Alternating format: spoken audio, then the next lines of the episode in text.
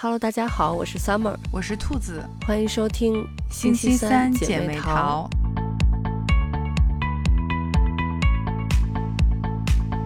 上周咱们聊了那个芭比，然后最近还有一部特别呃受欢迎的电影是叫《长安三万里》，嗯，它是讲李白的和高适一生的这么一个片子，然后它又是一个呃动画，是国产动画片。这个制作方叫追光，还就是挺有名的。他们之前也有出过像呃青蛇系列和封神系列，就是在国产动画这一块儿就属于已经有一个自己的体系和粉丝。然后这一次《长安三万里》是他们头一回来走这种历史人物线的这种嗯叙事的类型，就和他们之前还是有一点不太一样。他选的就是呃李白，其实大家是非常熟的一个人了。然后和然后他这次讲的是他和高适的友情，还有两个人各自的这个生命线。嗯，高适可能也许大家就没有像李白那么的家喻户晓吧。所以他这回是从高适的一个视角，嗯，回忆，然后去写了李白的这个。嗯，一生就当然就是这个视角也有，也就是也后来也成为了一些人就是吐槽的点。但是整体这个电影是最近呃讨论度和受欢迎度都非常非常高的一个电影。嗯，我周围也有很多朋友就是对这个片子的评价非常的高，所以我其实是在很多朋友的力荐之下，然后去电影院看了这个电影。嗯，所以就是。我那天有和你说这个片子嘛，嗯，然后还挺高兴的，就是你在那边也可以看到这个片子。对，我是刚刚看完这个片子，嗯，然后我因为我本身是一个诗词迷，所以就是看这个电影的时候，就你知道有一种呃粉丝在看 偶像 演那个电影的感觉，就里面的那些诗词出来之后。就是还是挺激动的，嗯，尤其是它里面一个小高潮吧，就是李白的那个《将进酒》。嗯，对对对，那个那个就是算是一个这个片子的一个一个小高潮和一个小的一个升华，嗯，还挺精彩的。然后，但是咱们还是 老规矩，就是先抑后扬。那个这个片子我在网上也看到了。好多的那个就是有一些负面的评价，其中有一个就是说，嗯，就不太清楚这个片子的受众到底是给谁，因为，嗯，可能如果对于成年人来说的话，这个片子它，嗯，探讨的问题，或者是说它编剧编的不够深，因为它可能是时间跨度很大，嗯，它。等于讲了就是李白和高适的一生嘛，他其实伴随的是这个唐朝从极盛然后转衰的这么一个过程，中间有很多这个什么安史之乱呀，那个永王之乱，然后它时间跨度很大，但它电影呢其实时长非常长，一百六十多分钟，嗯，但是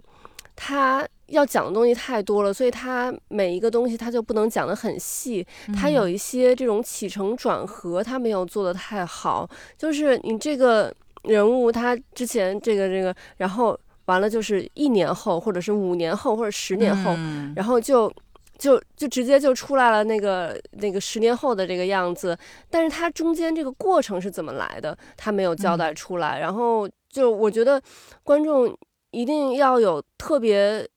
多的这个背景知识，他才能知道这个人物他的这个心路历程是怎么来。但是对于成年人来说，我觉得。这个这么浅吧，可能又不能足够吸引到成年人，因为我看到网上有一些人说，可能看到一半就退场了。然后呢，还有一些人说这个片子就比较适合小朋友、小学生，但是对于小学生来说，这个时长又有点长了。嗯，然后那个就是说，呃，我看网上有人说，就是在电影院有听到，就小朋友就会问妈妈，呃，或者爸爸说这个什么时候结束呀？就。小朋友可能他的注意力集中不了那么长时间，而且呢还会出现那个里面小朋友就是争相背诗，在电影院里面小朋友争相背诗的这么一个 场面，嗯，就是那个里面，呃，因为都是他们小学里面可能会小学、中学会学到的这些诗词嘛，对，然后所以里面。的那个动画的人物说出了这个一句，然后小朋友们就会接下去，着急着 对把后面的给接下来，就可能造成这个大家的这个观影体验不是那么的好。然后说这个，我突然想起来，我这两天看国内的一个朋友。国内现在就是还有另外一部大热的电影是《封神》嘛，嗯，对。然后他要去，嗯，他去看了《封神》，然后后来他又看了《Barbie》，然后他就说，就是他看《Barbie》的时候，因为《Barbie》可能就是看的大部分受众是女生嘛，说大家都是静静的观影，默默的流泪，说和《封神》一比，他他看《封神》是就是。旁边有一个大叔，就一直在那儿讲《封神榜》，然后 就那种哎，我考考你的那种感觉。然后他就说，这个观影体验就是形成了鲜明的对比。嗯，所以我觉得就是，嗯，这部。这部呃电影的话，我觉得其实，当然它作为一个就是普及这个诗歌、弘扬这个中国传统文化，我觉得其实还是挺好的。但是就是怎么能让更多的人去接受这一点，就可能在叙事上面，然后嗯有一些取舍，让这个电影的节奏可能更紧凑一些。但是呢，呃前前后就因果你要给出来，不能只给出一个果，然后那个因是怎么来的。不给大家交代清楚，对，就我我特别能理解你说的这一点。首先说那个观影体验，嗯，我们当时就是我特地选了一个晚场，嗯，就是是一个九点钟九点多的场，然后小朋友们都睡着了，就是晚上我们那个厅就是人很少，嗯，而且并没有小朋友，就 所以呢，观影体验就会很好，就没有出现你刚才说那些情况，嗯，因为确实是很怕，就是跟很多的。孩子聚集在一起，嗯，对，然后所以就是没没有别的意思啊，但是确实就因为小朋友看这么长时间的电影是不太可控的，就三个小时，其实对成年人来说也是有点长的这个时长，嗯，然后再说这个受众的话，我觉得就是网上大家说的其实是有道理的，因为。嗯，其实这个片他想表达的一些东西，我觉得是成年人，特别是我觉得要有一些阅历之后的人，他才能够体会到他这个当中所表达的这个一些内涵和情感。嗯嗯，因为我看网上就也有也有人说，就如果你看这个片子，就是你没有什么特别大的感觉，那说明你其实过得还是比较。顺遂的，嗯。嗯，所以你不太能 get 到就是李白和高适他的那种那个点，嗯。嗯，对，所以就说，嗯，他其实应该是想，嗯，照顾到更多的人，就是给小朋友，因为他用用的是动画的形式，就很容易在呃在表层上是会吸引小朋友的，小朋友肯定就都会很想去看，嗯，然后所以其实他小朋友，我觉得他能。就是 get 到哦，这都是我学过的诗词，然后我能把它背出来。就是我觉得在这一层上，可能就已经跟小朋友们达成了一种共鸣，就是他会觉得哦，这些都是我学过的诗，这些我都会背啊，这是我的课本里出现的。就是他在这一层上，其实我觉得他可能已经达到了他在跟这些小朋友这种年轻的受众的一个。浅层的联系，然后他更深层小表达的东西，其实真的就我觉得是，呃，得成年人，而且得稍微年纪大一点，有一点阅历。我觉得刚刚入职场的小朋友们可能也未必能，呃，就是 get 到他那个点。然后像高适和李白，就是我觉得他们两个人，嗯，友情的这个地方，可能，嗯，更多的人能够。共鸣一些，就是虽然他们两个人是性格如此的不相同，嗯可能有时候还有点就不太能理解对方为什么会这么做。我觉得这其实也是就是你说的，他把那个音省略的有点多了，嗯，呃，所以就是会让观众看的有点云里雾里的，嗯，但是就是他们两个人虽然性格不一样，但是不影响他们是非常好的朋友，嗯，而且彼此是都很。惦记着对方的，就是在对方有需要的时候，都会跟着去。但是就像你说的，因为他省去了一些音，就比如说，明显能感觉到李白后来突然就是带着杜甫来找高适的时候，就是其实高适嗯并没有那么想要跟着他去，但是他最后还是去了，就是他还是有一些细节上的东西，我觉得他没有就是表达的很清楚，就是你会就是看不到这个人物他内心的一个发展线，就他为什么会这么做，就是但最后只给大家看到了一个结果，嗯，然后。另外一个就是像高适和李白，其实这两个人，我觉得，嗯，高适的人生经历其实是我们现在的人，嗯，或者说更多数的人更能跟他共情的，因为像高适这样的这样的情况，其实可能有很多人都有遇到过，嗯，而且高适他其实算是幸运的，他在后半段，他还是嗯实现了自己当年的一些抱负。虽然他属于就是大器晚成型，就前面就是一直嗯，就是蛰伏了这么久，然后最终他还是有了一个一个爆发的一个点，嗯，但是像李白这样就是本身非常非常有才气，然后呢，就是他的家世也很好，嗯，虽然在那个朝代就是说商人不是是。上等名是下等名，但是他整体的这个条件本身是很好的。但是像李白这样的大才子，在现实生活中这种情况并不多见。嗯，所以就是说，其实我觉得大部分人跟高适的人生和他的想法可能更能共情一点。嗯，就能做到像李白这样的人，其实是不多的。嗯嗯，所以他就是，所以我想，这可能也是为什么他用。高适的角度去回忆李白的一生，而没有用就是李白自己的第一人称，或者是直接一个第三视角，客观的去写李白，嗯，所以他就是有一个这样的一个对比和视角，他去写李白，嗯，我我觉得这是当然这是我个人的一个。一个揣测，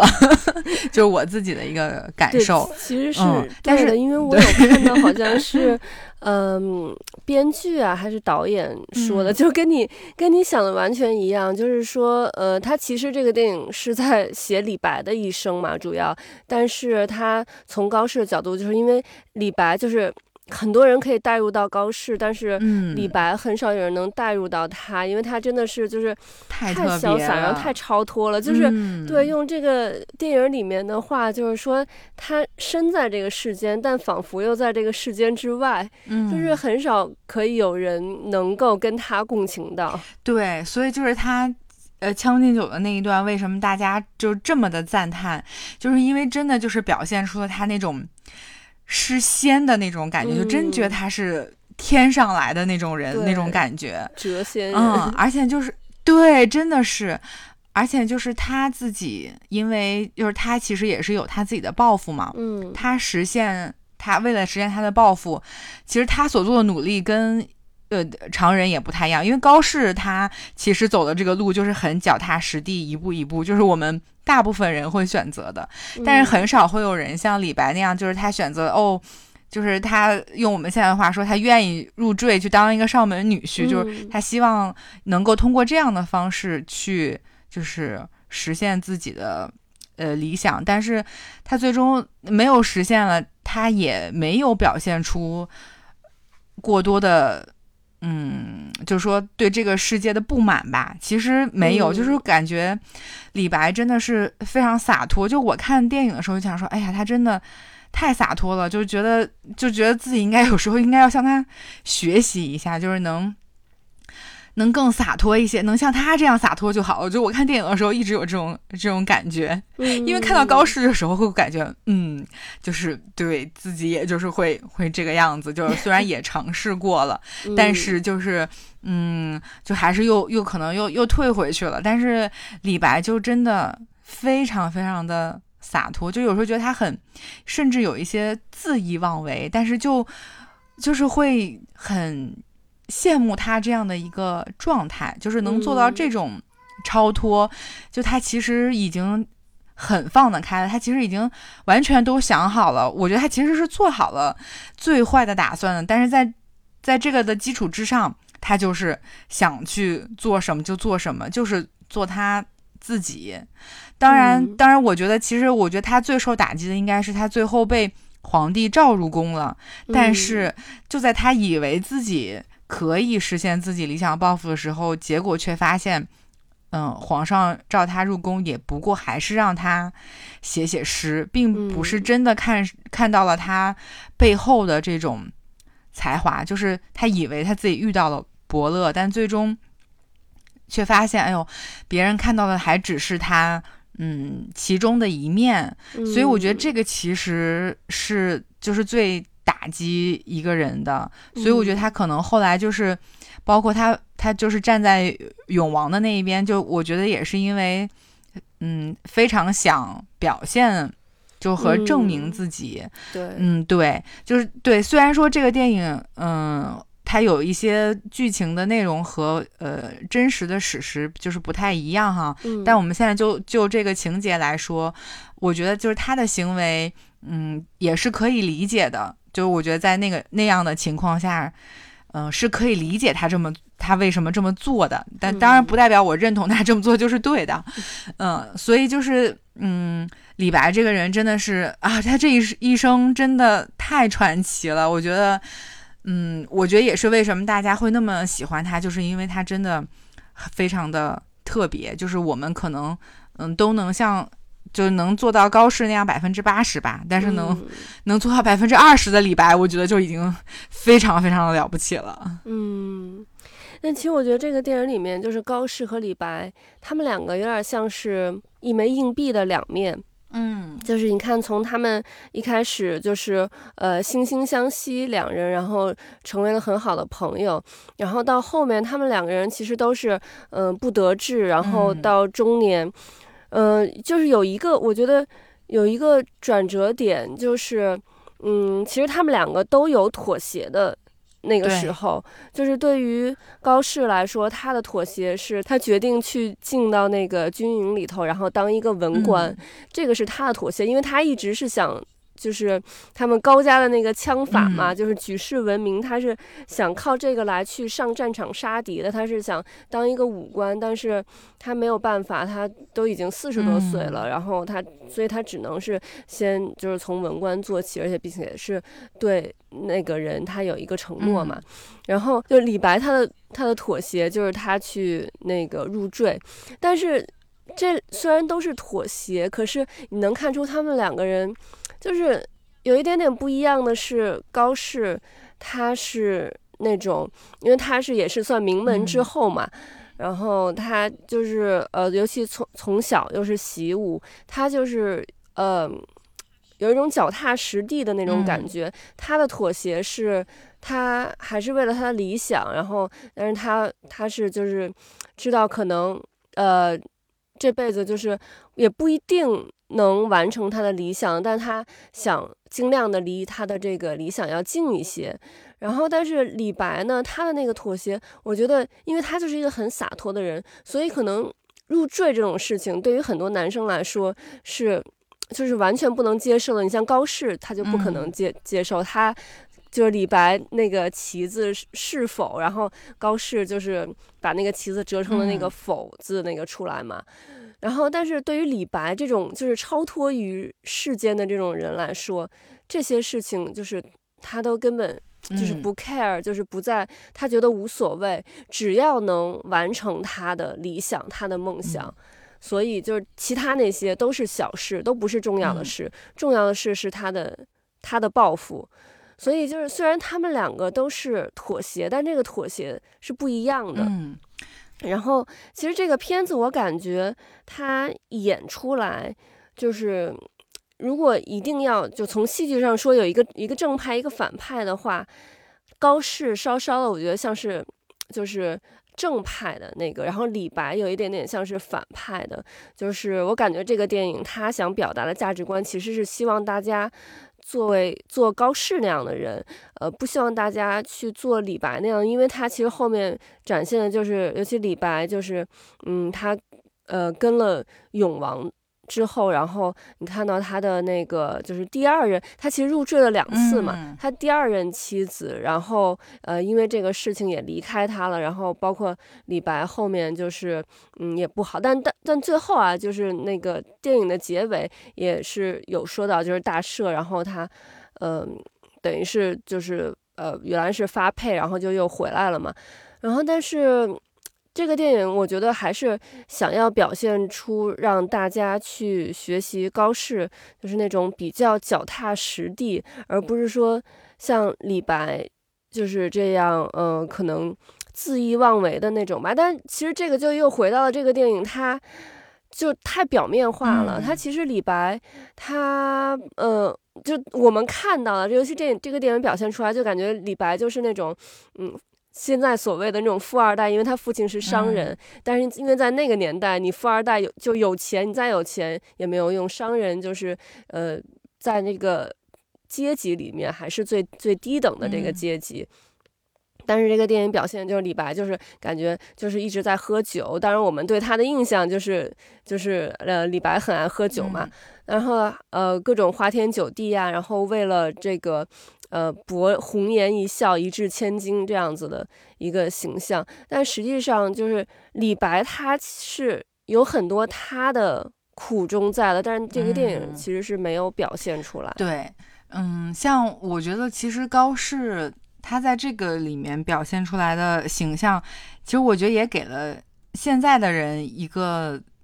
提示，就是嗯，其实有时候是可以先曲线救国的。就是我我会想，嗯嗯、如果高适早一点进到军营里面当文官，也许他有可能会嗯，就是更早一点，在他更年轻的时候，也许他就能转武。嗯，其实你看这个这个里面，就是最终高适是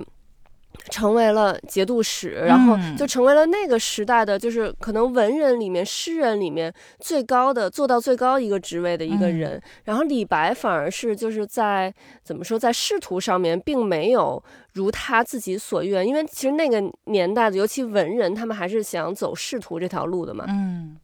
但是其实可能高适他在就是准备去呃转文官的时候，他其实是内心可能已经放弃了他对，从就是成为武官的这这么一个想法，但是嗯没想到就是百转千回，最终他反而实现了他的梦想。但是李白，我相信就是。李白他他是一个非常就是对自己非常有自信的那么一个人。你看他嗯最开始他去去那个敲那个人的门，就是那个想让那个人去举荐他嘛，然后那个人嗯。不开门，然后他就说啊，您就是你要怎么说，就是你没有眼光。对，他对自己非常有自信，他嗯肯定是觉得我最终一定会有一番作为的，但是最后他其实是就是很不得志，所以才导致他最后就是病急乱投医，才才就嗯。是那个跟了永王。嗯，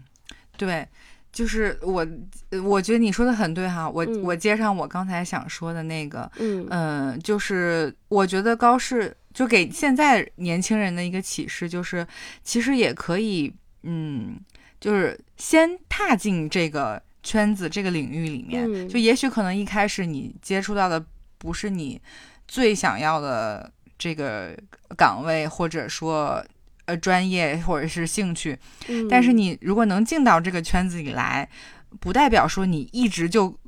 就是这一个一个岗位了，或者这一条嗯。线了，你还是有可能会去变化，然后最终是会朝着你想要的那个方向去的。嗯。嗯，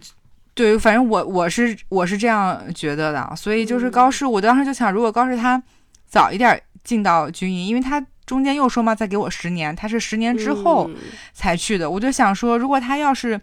当时就去了，嗯、也许可能就就会不一样了，他可能会更。早一点，或者说更多的去实现他理想抱负，因为他确实是一个就是有业务技能在的人，嗯所以我觉得就就觉得有点可惜。嗯，然后李白的话，就像你说的，就是因为，嗯、他其实是那种为了达到自己的目的和要求，他会愿意，呃，牺就是哪怕牺牲一些就是在别人看来可能什么面子呀，这个这个不行啊之类，他就是不，他就是要达到他自己的这个追求，嗯，其实是也是非常执着的一个人。然后呢，对，但是就像你说，就是因为他对自己非常的自信，所以说，嗯，其实他后面造成了他一个巨大的反差和和落差，嗯，尤其是他都已经被召进宫了，结果会发现哦。大家看，就是看中他的，还是就是让他来写写呃词什么的，嗯。嗯，所以我觉得也有可能跟他给世人留下的这么一个印象，就是是他嗯表层上的这种，就是喜欢喝酒呀，然后爱写诗，写写的很好，就是大家可能没有更多的去了解到他背后的东西，嗯嗯。就是他怎么说呢？就感觉没有高适那么的直接，就就是他给别人感觉是他很这样，但是其实就是我们没有看到他，就是我们也看看了这个电影，也只知道就是说哦，他写诗词非常厉害，嗯，很有文采。然后呢，就是你其实不不知道他那个，但是高适就是我们知道哦，他一定是可以。呃，上上阵杀敌的，他是有这个技能在身的，但是就是文官的这个东西就就很虚，就是你你不知道他其实到底除了写诗词之外，就是还能还能干什么？就是他们两个人所表达出来、表现出来的，给大家看到的东西是不一样的，就也就其实也就决定了别人是怎么去。看待就是他有什么的，嗯，我我觉得可能这也就是为什么现在，嗯，年轻人都会说要要要展示你自己的才能，要把它把你的这个东西展现出来，别人才能够看到。对，所以我觉得这可能也是对我们现代人看看这个电影一些就是小小的启示。嗯，对，其实我。突然想起来，他们两个就是放到现代的话，我觉得就很像李白，就是那种很有才的人，但是就是怎么都不得志，就是没有伯乐能发掘出来，就是或者说，呃，把他大材小用了这样子。然后，但是高适呢，可能就高适的诗没有，虽然没有李白的诗的这个嗯造诣高，或者说嗯。比李白有天赋，但是高适就像可能，呃，他是一个很成功的这么一个人士，比如说是呃公司的高管或者是什么投行的这个这个里面的这种这种人，然后呢，他稍微可能有一点点特长，比如说写文章能能写的还不错，或者说呃呃唱歌还不错，大家就会觉得哇。你这个，呃，业务能力又好，然后又有一些其他方面的这个特长，就会觉得很厉害。但是，你像李白这种，你虽然很有才，但是一直得不到发展，得不到赏识的，这样就大家知道你很有才，但是还是觉得很可惜这样子。嗯，对，就是我觉得高适其实他的目标很明确，就是他想要。呃，从军，然后希望把他们这种高家枪法用在保家卫国上面，所以他的这个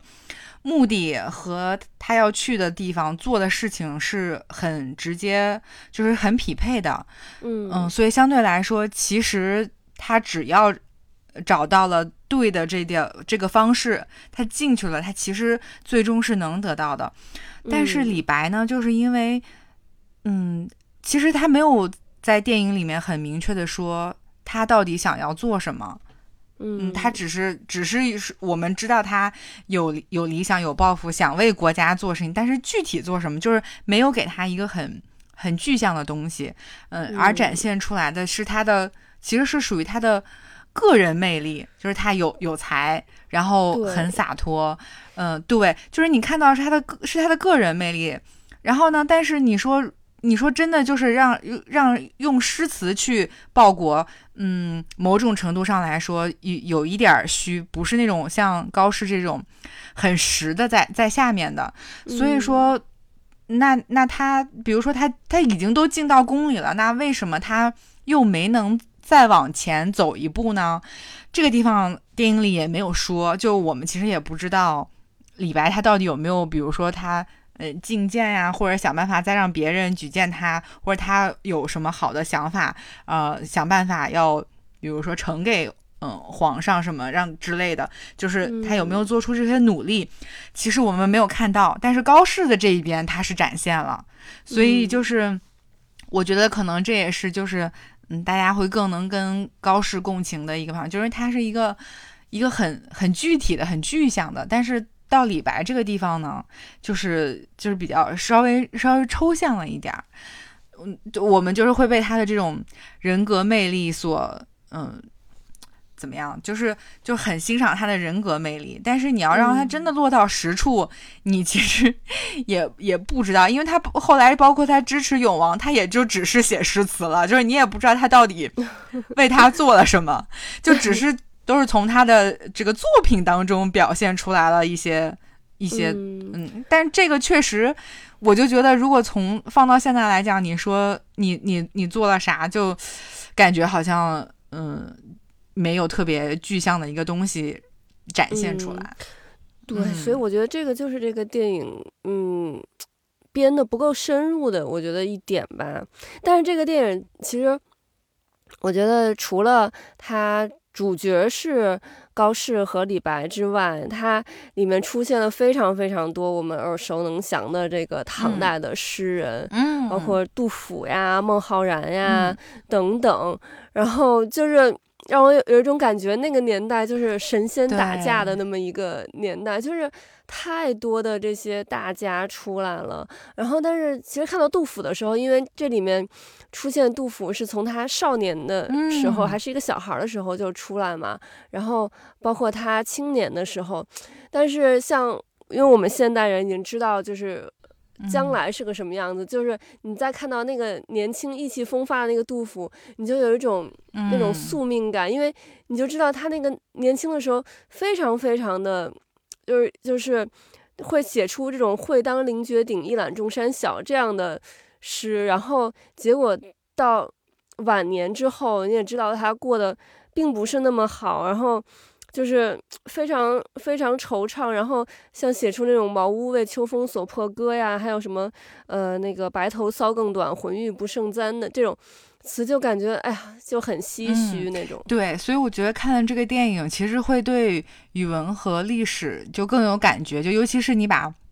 语文和历史结合起来看，就是放在历史的背景下，你再去欣赏和学这个古诗词，就是我觉得你的那个。体会肯定是更不一样的。就像好多人说：“哎呦，原来这些诗词当中其实是有这一些含义的。”当当时读书的时候，其实是不理解的，或者说只是为了呃背啊，就是考试啊，就没有去想它背后的东西。但是当你成年了之后，尤其是你有了一些相似的经历，你再回过头去看这个诗，你就能体会到它当中想要表达的那个。情感了，所以我就是觉得，就这个其实，嗯，也挺有意思的，就是就是人，所以就是再把再回，就当年可能就反正我觉得上学的时候，我其实对历史也没有那么有感，嗯，但真的是就是现在年纪 大了一些，然后你再回去看这个历史的时候，就是你能读懂它这个历史里面它蕴含的那些。东西在里面了，那个绝对是你上上学的时候不一定能 get 到的。就这个东西真的真的很有意思，